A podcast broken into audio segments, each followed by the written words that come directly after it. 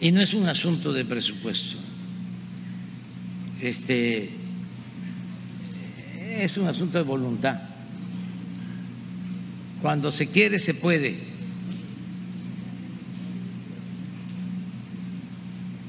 Ellos este, no tenían entusiasmo por esta consulta y no han tenido entusiasmo por la democracia. Fingen ser demócratas.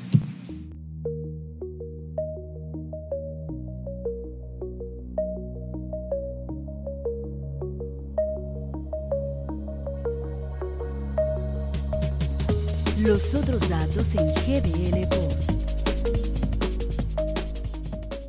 Hola, ¿qué tal? Eh, bienvenidos sean a este nuevo programa de los otros datos en esta emisión. Estamos eh, muy contentos, estamos de plácemes porque vamos a tener, em, vamos a tener una mesa llena. Eh, digo que vamos a tener porque todavía estamos tres, ¿no? Como estuvimos hace 15 días nada más, el señor Miguel Ángel Arevalo, a quien saludo con muchísimo gusto don Orson G, alias el Pepsi Man, y don Fernando de Sabre, alias los cacahuates Maffer. Ah, no, perdón. No, no, no. Cacahuates sí hay, Miguel, pero no, es Mafre. Ah, de acuerdo. Bueno, y aprovecho el impas para saludarte, Fer. ¿Cómo estás? Buenas noches. Hola, ¿qué tal? ¿Cómo están? Muy buenas noches. Gracias por permitirnos nuevamente estar aquí con ustedes. Una semana muy movidita, con muchos datos y sobre todo con otros datos. Sí, hay, hay, muchos temas de los que vamos a platicar. No sé si nos van a alcanzar eh, los tiempos y los bloques. Eh, a lo mejor vamos a tener que implementar un tercer bloque en la, en la tónica de hoy. No se asuste, no es cierto. Aparte no se tiene que quedar hasta el final, ¿no? Aquí, aquí la plática es entre amigos y lo invitamos a usted a sumarse a través de los comentarios, a, través de esta cajita que está ahí abajo o las redes sociales que también van a aparecer aquí abajo o nuestros métodos de contacto que aparecen en la pantalla de manera permanente eh, para que se integre a la plática entre amigos. Y es que la semana arrancó desde el domingo. ¿no? Y esto eh, eh, arrancó precisamente con la consulta popular, que bueno, pues fue todo menos popular porque fue muy poquita gente. Eh, tan solo un poco menos del 8% del electorado registrado en la lista nominal se dio cita en las casillas instaladas.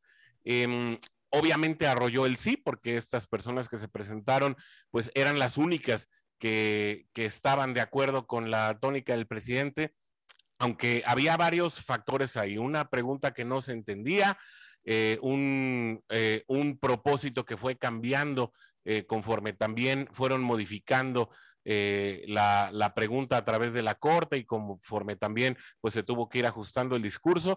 Pasaron muchas cosas, Miguel Ángel Arevalo. ¿Cuál es tu lectura inicial de lo sucedido este domingo en la mal llamada consulta popular porque pues no fue nadie? A ver, primero, señor Orson, jefe, se te pasó algo. Eso, exactamente. Pues, salud. salud. Heineken, patrocínanos ya. Hoy vengo buscando el patrocinio de Heineken. A ver si ya se nos hace. Yo vengo buscando el patrocinio del Club León. A ver si. Salud. patrocinar. No, no, no, no, Busquen buenos patrocinadores. Esos no sirven para nada. Pues mira, ¿qué, ¿qué, lectura le doy al resultado de la consulta impopular, popular, ciudadana del presidente López Obrador? Primero me queda claro que el brazo fuerte de Morena representa el 6 al 7% de la población mexicana.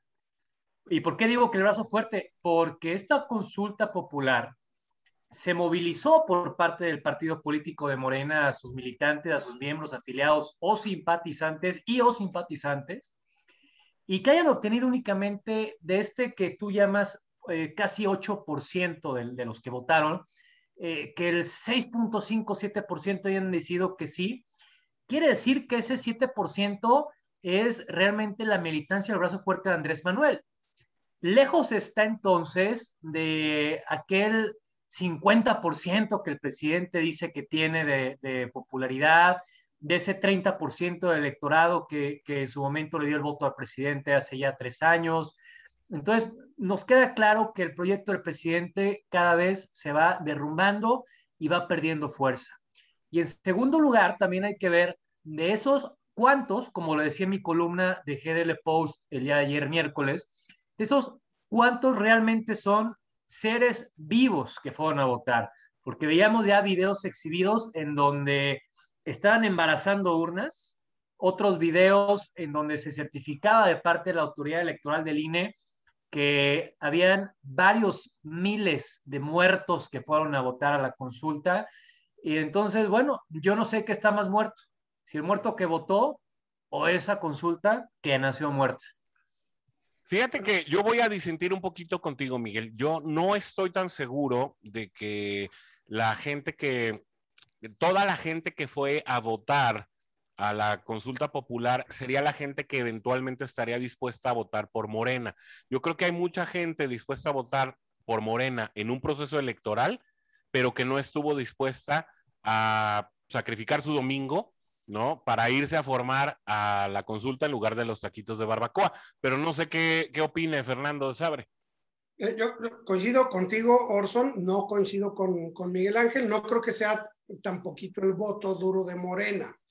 Eh, porque inclusive sé de gente que fue a participar porque era una opción democrática más, que creyó en ese, eh, en ese discurso de Andrés Manuel de la democracia y que también sigue resentida, que es gente priista, que es gente panista, que sigue resentida eh, con, con estos dos partidos grandes de donde emanan los últimos presidentes que hemos tenido antes de Andrés Manuel y que, y que también decían, ¿por qué no? Hay que enjuiciarlos. Sin embargo, pues bueno, esta es una, eh, no lo veo yo tanto así como fracaso. En una parte coincido con algún sector de Morena, que es, es un intento para, están dando probaditas para ver qué puede suceder y qué es lo que van a meter a consulta popular. Cuidado, digo, si bien no les fue muy bien en el resultado, tenemos el ejemplo del 6 de junio, es decir, hace un mes, mes y medio, eh, eh, poquito más de mes y medio, en donde el electorado volvió a votar por Morena, ¿eh? porque ganaron las gubernaturas. Entonces, este no es un resultado electoral y, y, lo están midiendo la gran mayoría de los analistas como un resultado electoral de Morena. No es así. Este es un ejercicio cáliz de a ver qué pasa sin tener el apoyo de Morena, es más, eh, sin haberle hecho la publicidad que le debieron de haber hecho, para ver hasta dónde pudieran llegar y en qué más sectores de la población pudieran penetrar. Y para mí es un resultado no bueno, sin embargo, es un buen resultado para eh, algunos de los aspectos que pudiera Morena estar manejando como eh, bancada, que será mayoría en el Congreso de la Unión a partir de eh, el próximo mes, este, y que es, es el cáliz que, que, van a poner, porque además, pues es el inicio de lo que pudiera ser la dictadura morenista en el gobierno federal. Fíjate que yo, yo voy a, a agregar algo a sus opiniones, y es que a mí me parece que el ejercicio a final de cuentas es positivo. Yo creo que integrar elementos de la democracia participativa resulta eh, pues necesariamente positivo en cualquier sistema que se quiera llamar a sí mismo demócrata. A mí el elemento triste de toda esta situación y de precisamente el manejo y la, y la manera en que se plantea es cómo, cómo se fue perdiendo el propósito de una promesa de campaña de Andrés Manuel López Obrador que era enjuiciar a los expresidentes, porque así lo dijo, y cómo eh, fue perdiendo a través de los filtros y sobre todo ya de la, de la, mm, de, la corrección de la nota de la pregunta a través de la Suprema Corte de Justicia, porque obviamente la pregunta era completamente anticonstitucional y ahí nos va a decir, este, ahí nos va a poder abundar un poquito Miguel Ángel Arevalo, la verdad es que ya para el domingo pasado, el ejercicio había perdido completamente tanto su propósito original como un propósito ya real en el que nos pudiéramos situar en un México antes y después de la, de, la consulta. 520 millones de pesos después, estamos parados en el mismo lugar donde estábamos hace siete días, Miguel. Esa, esa consulta, si bien sí aplaudo que comencemos en México a hacer ese tipo de ejercicios, que son muy comunes en otros países en donde se le decide, se le da el voto a la gente para que decida qué acción tomar referente a algún, algún punto en particular. Eh, más la pregunta como tal o el fin de esta, pues es completamente absurda y ridícula. Lo platicaba en la, en la cápsula de GL Post que el presidente en su afán de ser tan cristiano, de ser tan... Eh, Mesiánico, ¿no? de Jesucristo, ¿no? Eh, pues ahora se, se, cree Poncio Pilatos, ¿no? Y le, y le, dice a la gente que decidan si quieren enjuiciar o no. A ver, eh, señor presidente, él fue elegido para ser presidente constitucional de los Estados Unidos mexicanos, para hacer cumplir la ley, y la ley se cumple, no se consulta, punto. Por más que Morena quería eh, deslegitimizar ese argumento de los abogados y de todos los mexicanos de, es que no importa que la ley no se consulte, hay que preguntar a la gente que quiere. Aunque la gente no quiera, aunque la mayoría de la gente no quiera que se enjuicien los expresidentes, la constitución es muy clara y la ley es muy clara. El presidente, si tiene indicios de que alguno de sus eh, eh, antecesores cometió un acto de ilegalidad, tiene que procesarlo. Para eso tenemos las autoridades judiciales. Entonces es completamente estúpido que el presidente quiera poner en tela de juicio y quiera preguntarle al pueblo bueno y pueblo sabio si quieren enjuiciar o no. Imagínense qué vamos a ver el día de mañana. Violadores, asesinos, pederastas, eh, en, los centros de detención y el fiscal saliendo a decir, a ver, vecinos, este hombre es un violador, pero ¿qué quieren? ¿Que lo deje libre o que lo enjuiciemos? No, déjalo libre. Ah, lo dejamos libre. A ver, Miguel, nomás, ah, perdón, aquí hay un tema muy importante. Primero estamos haciendo, pues, perdón, estás haciendo un análisis jurídico, estás haciendo un análisis legal del deber ser.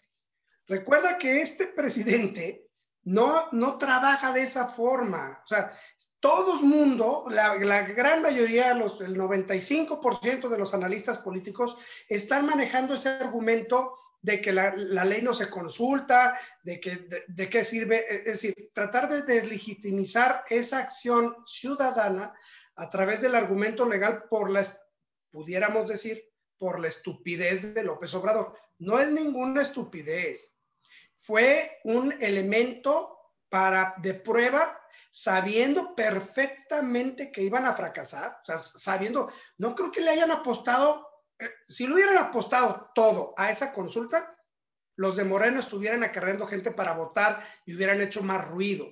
Esto es un, esto es un eh, eh, circo, uno, por, por el tema del dinero. ¿Cuánto se gastó?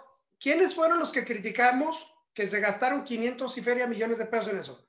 Pues los que estamos al pendiente, la demás gente le valió gorro. Con todo respeto, la gente le valió gorro. Los que ven los otros datos no, los que ven los otros datos estaban muy al pendiente. Si tú, le, preguntas a la gente que votó por Morena, seguiría votando por Morena.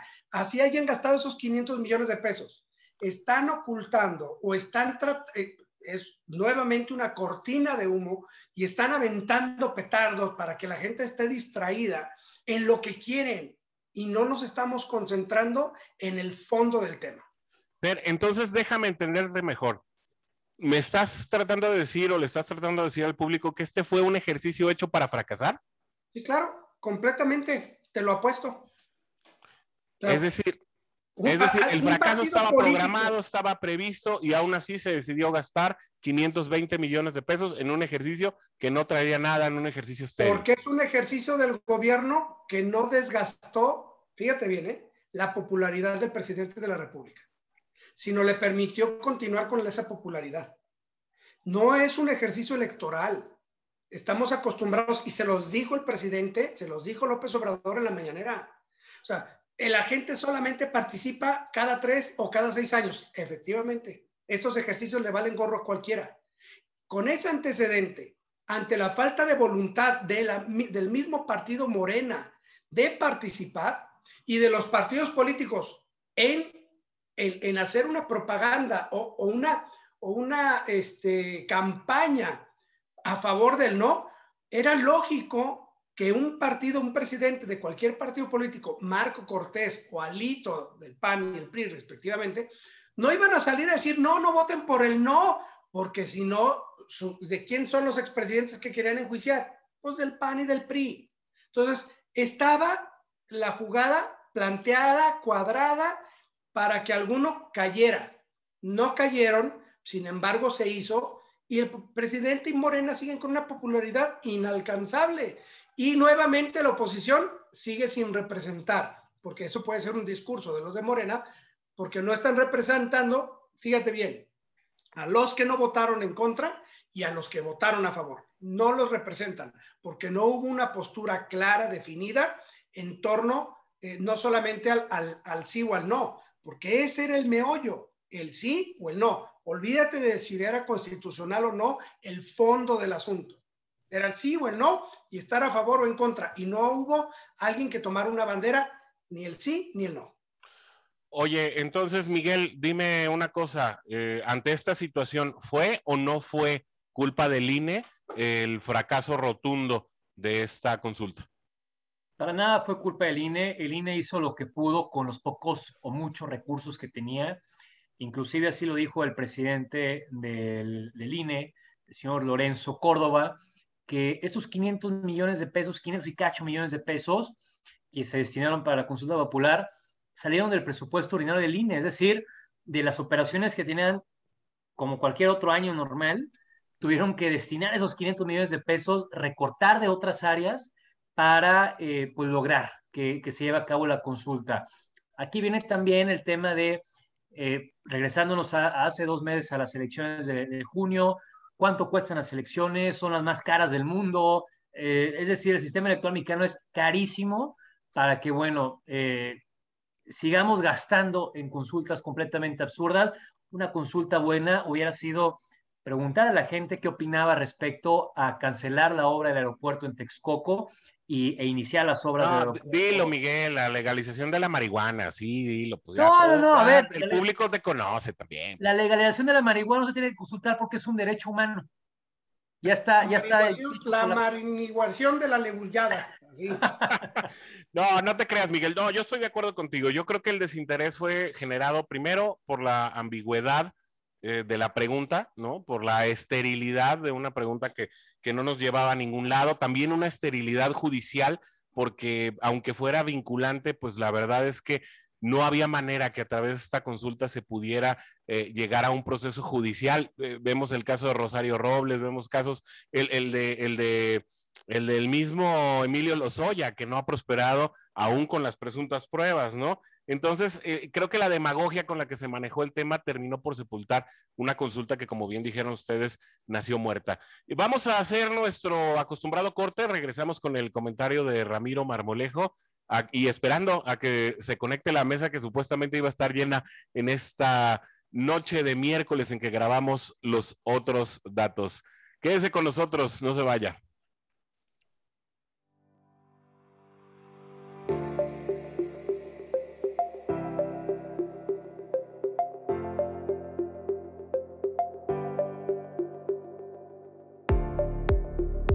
GDL Post.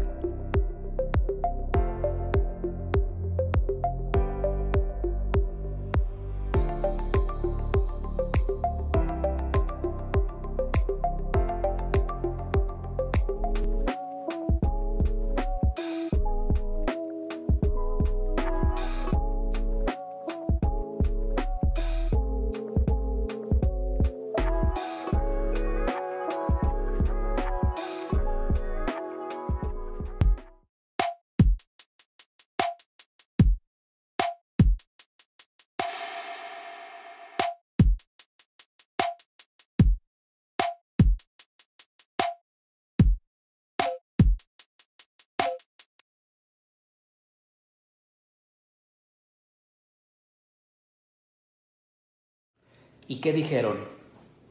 Con el fracaso rotundo de la consulta popular para esta posibilidad de enjuiciar a los expresidentes, ¿se acabaría el tema de la consulta popular? O mejor dicho, de las cortinas de humo. No, ni bien se supo y se conoció que apenas el 7% de los mexicanos empadronados participaron, de inmediato, de bote pronto, apareció la siguiente propuesta. Y marzo, marzo es ahora la fecha pactada para que el Mesías de Macuspana tenga otra consulta popular, marzo del año siguiente. Y entonces, sí, establecer si sigue, continúa o se retira de la presidencia de la República. Y es que un demócrata, dice Andrés Manuel López Obrador, no puede aferrarse al poder. El tema es que, ¿qué pasará si en esa consulta popular de marzo se determina que Andrés Manuel se vaya? Nada, absolutamente nada, porque ya tejió sus redes, ya sembró a sus representantes. Entonces, no pasaría absolutamente nada. Solo se iría a su rancho y desde ahí movería el país a través de sus incondicionales. Otra consulta popular que tiene tintes de atole con el dedo. Cualquier resultado sería el que ya proyecta, el que ya presupuestó Andrés Manuel López Obrador. Muy bien, sean bienvenidos de nuevo a este segundo bloque de los otros datos. A nombre de Ramiro Escoto, titular de este espacio, seguimos aquí ahora ya con la compañía también de Juan Pablo Altamirano, que se integra con nosotros. Y también le damos muchas gracias a Ramiro Marmolejo por el comentario. Y es un tema bien interesante el que toca Mármol, Juan Pablo Altamirano, porque ciertamente, aunque esta consulta popular fracasó, sí estamos hablando de un tema que se va a vincular a marzo del año que viene con un ejercicio en el que creo que vamos a participar muchas más personas, que es la revocación de mandato. Yo ahí, este, digo, independientemente de lo que menciona Mármol, yo pondría eh, dos temas muy particulares y muy puntuales respecto de la próxima payasada, que es esta revocación de mandato. Los únicos países en Latinoamérica que tienen esta babosada, por no decirlo de otro modo, son Venezuela, Ecuador y Bolivia. Yo ya de entrada ya me da muy mal augurio. Dos, hacer esa Los burros del salón, ¿no? Hacer, bueno, por, por, decirlo de alguna manera, ¿no? Hacer esa, esta consulta de revocación de mandato, ¿sí? Sería un antecedente para permitir que el tipejo que está en Palacio, literal, él y sus huestes o sus hordas, que creo que es la manera más este, adecuada de nombrarles, se quedaran por siempre y para siempre, así tal cual personaje de Varguitas al final de la película este, eh, La Ley de Herodes. Entonces, aguas. Y ojo, un ejercicio como el que vimos el domingo pasado, que nos costó 520 millones, ni siquiera se acerca a los 9.200 millones de pesos que te costaría hacer una consulta de revocación de mandato. Perdón, como haya sido, o citando un clásico, haya sido como haya sido, el señor ganó en las urnas en 2018 y tiene que cumplir con los seis años que le toca de ser presidente. Prestarnos a este tipo de juego, de verdad creo que es una, es abrir la puerta a una caja de Pandora para la que nadie en este país estamos preparados. Ni organismos este, camarales, ni organización civil, ni grupos de choque, vaya, ni siquiera las mismas fuerzas políticas. Es increíble con el desorden que está sucediendo ahorita y que seguramente hablaremos más adelante de lo del gas, la oposición esté literal comiendo mocos. Eso es lo que está pasando en este país. Eh, yo, aquí, ajá. sigue deteriorando todo, ¿no? Aquí hay una lectura que creo que hay que hacer y es la del dulce envenenado que está mandando López Obrador a la oposición precisamente y qué bueno que, que lo tocas, Juan Pablo, porque una, una cosa te quisiera preguntar, Fer. Primero, ¿cuánta gente votará en marzo? Es decir, ¿va a votar más gente de la que votó en esta consulta popular? Y la segunda es, ¿qué mensaje debe mandar la oposición si votar por la revocación o por la confirmación del mandato? En, en primer lugar, y lo decía en el primer bloque, este no es un ejercicio electoral al que el pueblo de México está acostumbrado. Nosotros estamos acostumbrados a, hacerlo cada tres años, e, e ir a votar cada tres años. Y ahí el porcentaje de votación es del 35, 40%, de repente se sube al 52, 53%. Pero porque hay un presidente. Y, este, y, y, y, así fluctúa ese porcentaje de votación.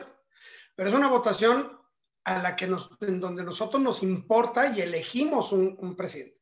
En este tema de lo que me preguntas de cuánta gente votará eh, para la revocación de mandato, yo calculo que no va a votar más del 15% de la población, porque ahí sí va a salir a votar el voto duro por el no. Es decir, hoy votaron por un sí, el voto duro saldrá a votar por un no, que para mí va a representar un 15% cuando mucho, pudiera llegar hasta el 16% de este, la gente que, tiene Morena.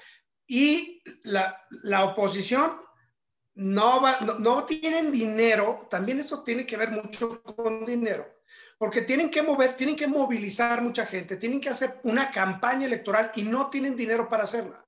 Y vuelvo a insistir, López Obrador lo está haciendo para poderlos agarrar del cogote. ¿De qué forma? Porque si la oposición, discúlpame Juan Pablo, si, si hiciera ruido, necesita dinero. Tú bien lo sabes, que si no tienen dinero no pueden hacer absolutamente nada de campaña. No pueden pagar este, eh, bots, no pueden pagar publicidad en redes sociales, no pueden pagar, etcétera, etcétera, etcétera. En este caso, si lo empiezan a hacer, López Obrador tenía, tendría la sartén por el mango para poderles decir, hey, ¿de dónde sacaron ese dinero? Y empezar a rascarles, que sí les pueden encontrar, porque eh, no tienen más dinero los partidos políticos que el dinero que da el INE, y entonces sí, podrían anular registros de partidos políticos por malos manejos en, sus, en sus arcas, porque no creo que haya un Carlos Slim o, este, alguno de sus yernos, ¿no? Elías Ayub o alguien por ahí que este, tuviera la capacidad económica para poder financiar una campaña en contra de López Obrador en la revocación del mandato. Y el pueblo bueno y sabio, así como que de buenas a primeras decir, ah, pues sí voy y voto, no creo, ¿eh? somos muy flojos para eso.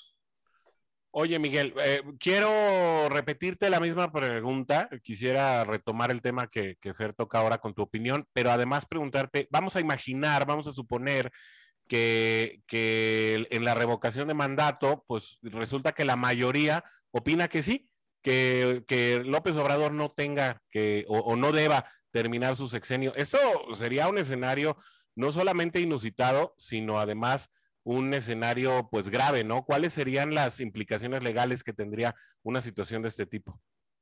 Sí, a ver, primero el presidente de la República tendría que renunciar. Eh, es decir, al, haber una mayoría, él tendría que decir, bueno, pues me voy, adiós. Y como ya está dentro de sus últimos años... pero no es Pinochet, Mike. Como ya está dentro de los últimos años de, de periodo, se nombra un presidente sustituto.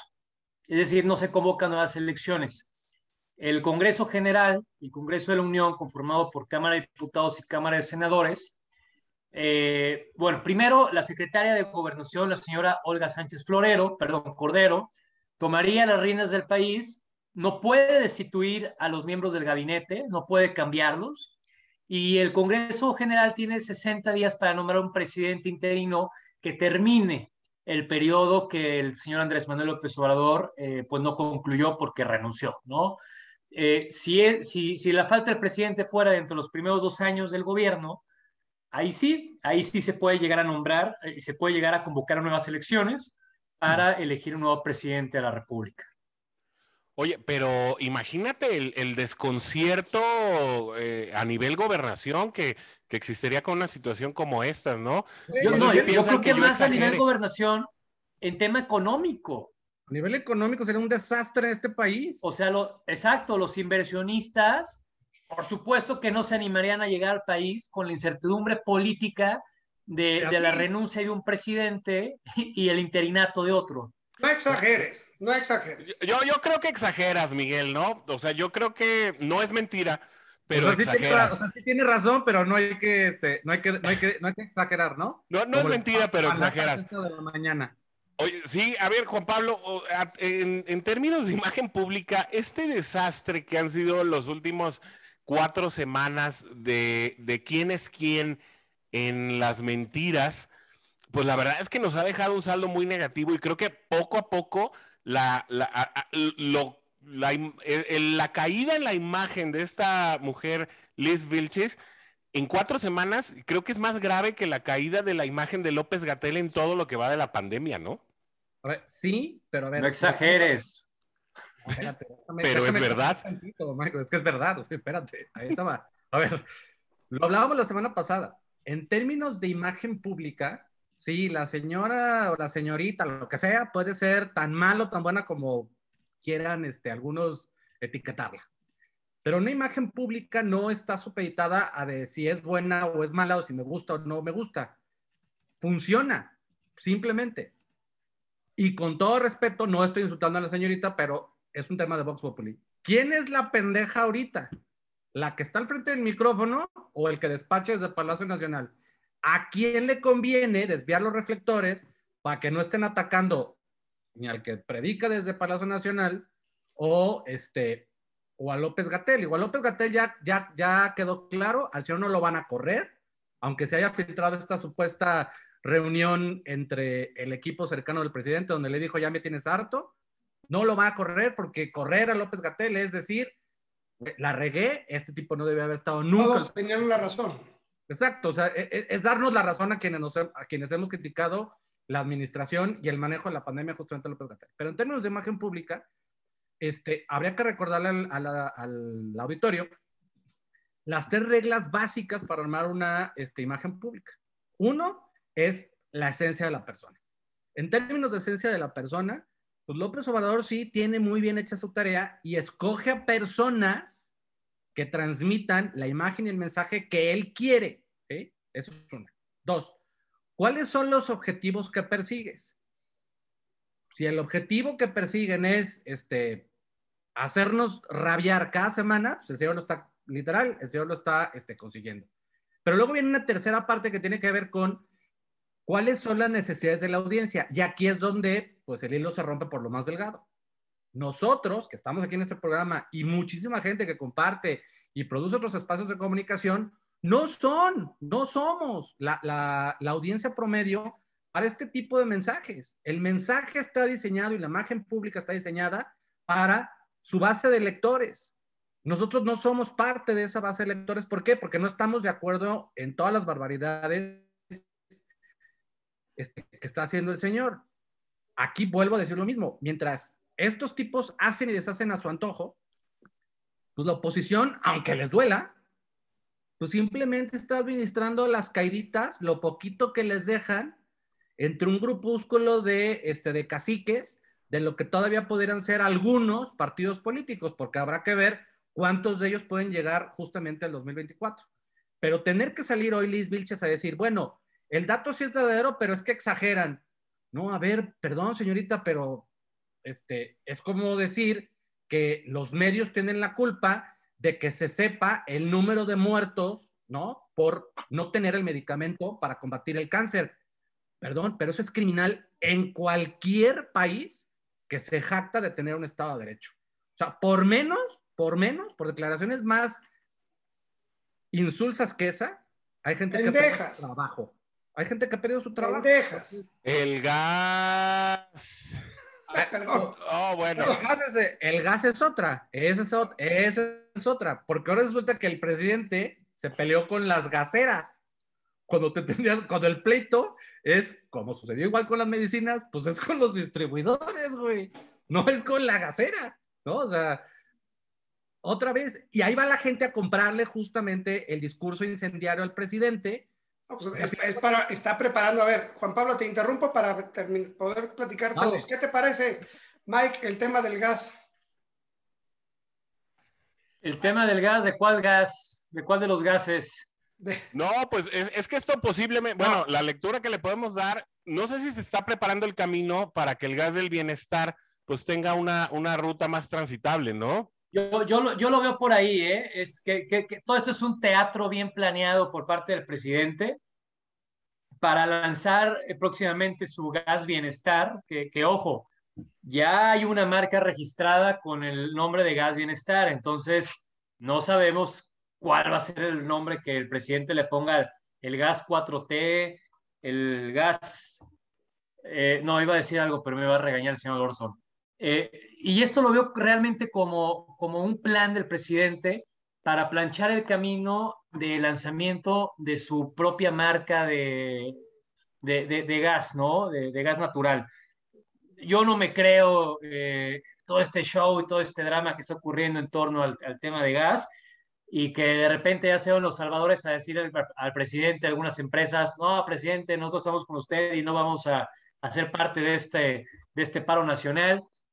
A mí este gas me huele muy mal. Oye, Mike, pero bueno, sí, eso independientemente, pero pues, estás tú ahí solo, digo, una disculpa a la audiencia, y qué No, bueno, es la perra estás que ahí está aquí. solito, a lo mejor es tu perrita, sí, pero eh, de, de cierto, sí hay una situación que es que hoy los repartidores de gas no se dan abasto, todos están, eh, Juan Pablo nos lo platicaba hace rato, todos están hasta aquí de trabajo porque los pedidos se fueron al 3, al 4, al 5 por 1. Pues Eh, es que ya ¿por qué vivimos lo hoy? del gasolinazo.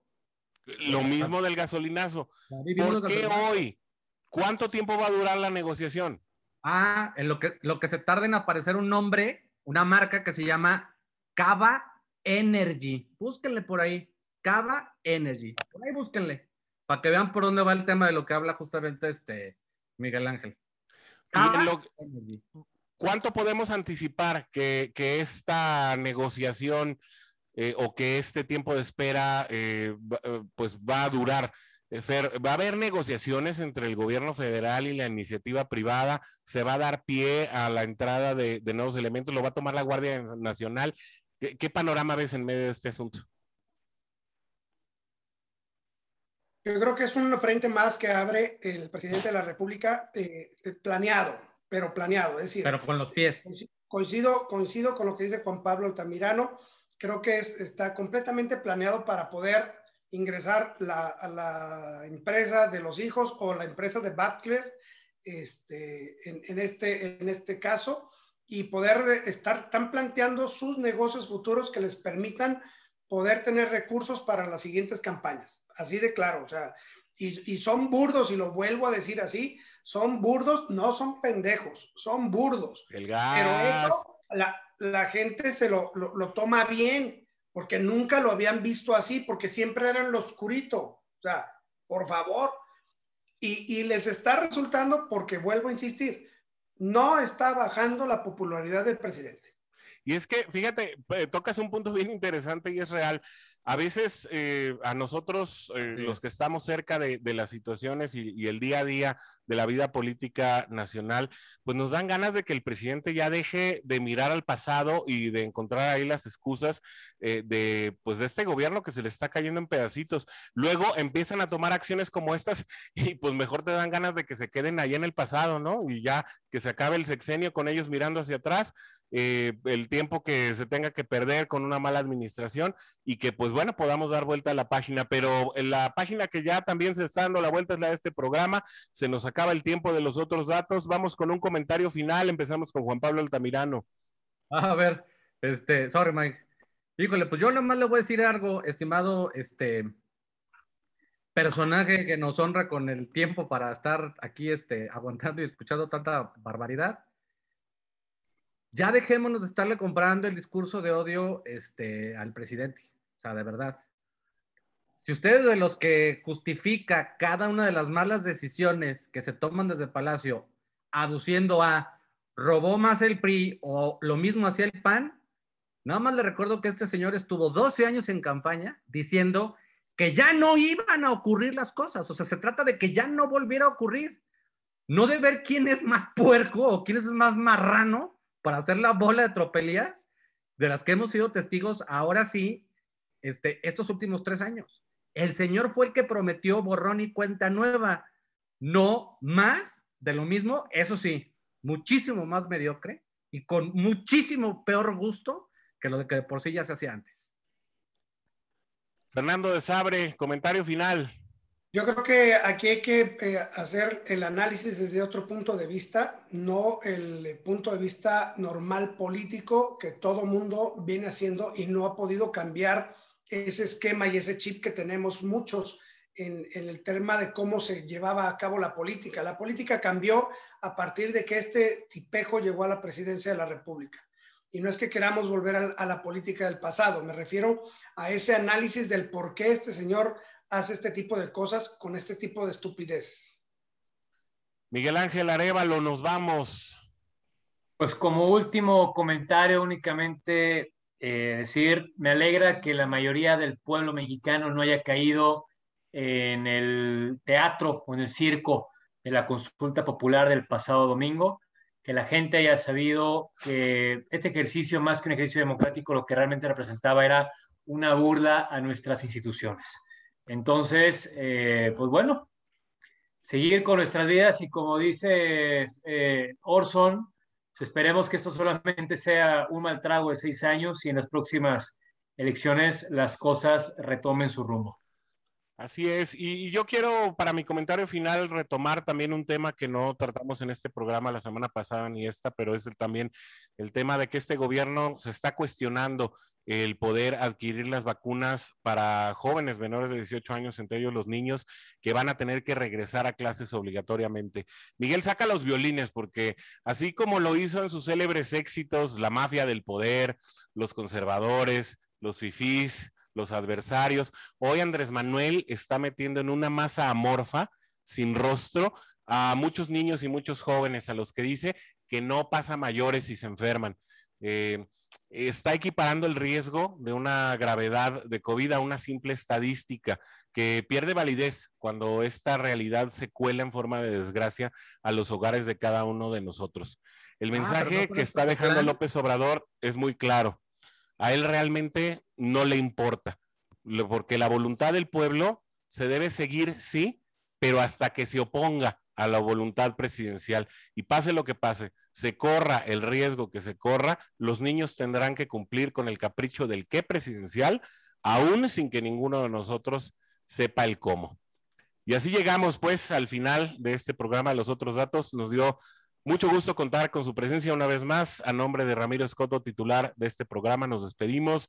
Fernando de Sabre, Juan Pablo Altamirano, Miguel Ángel Arevalo, esperando que eh, pues gocemos de su compañía la siguiente semana en que estemos aquí hablando de la información, obviamente desde los otros datos. Hasta el próximo jueves, señores, un gusto estar en esta mesa con ustedes.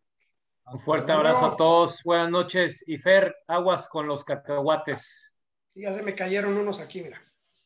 Ay, qué bárbaro. Bueno, hasta la próxima. Nos vemos. Patrocínanos.